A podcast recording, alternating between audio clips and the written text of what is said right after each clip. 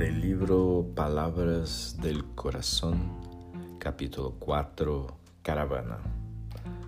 Como si te vieses en el medio de una gran multitud de la cual participas, observa a los que pasan cerca de ti en la caminata.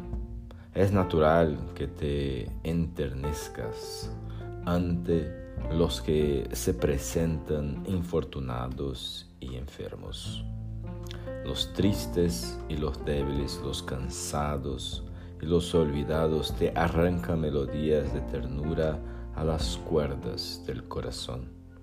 Entre tanto, no silencies esa música del alma a frente de aquellos otros que te parezcan felices.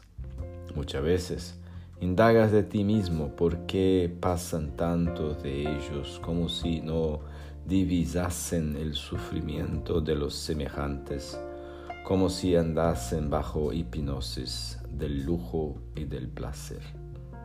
No te precipites, sin embargo, en el espinar de la censura. Bendice y sirve a todos tanto como pudieres Muchas veces el hombre que adelanta en el camino, en la posición de comandante de la fortuna, trae un cerebro ardiendo por aflicciones que no conseguirías soportar. Otro que te parece perdulario casi siempre es un enfermo buscando huir de sí mismo. Otro, aunque avanza recorriendo con decoraciones y medallas por los recursos que consiguió atesorar, frecuentemente es un mendigo del amor relegado a la soledad.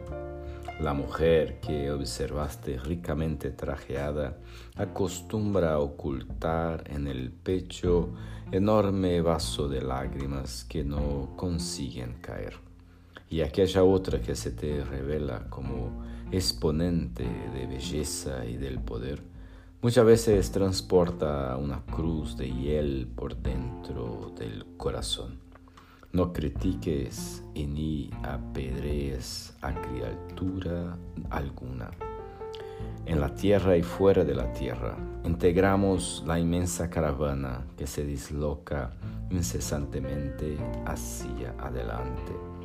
No reproches a nadie todos somos viajeros en los caminos de la vida, necesitando del auxilio unos de los otros, y todos estamos siguiendo con sed de comprensión y hambre de Dios.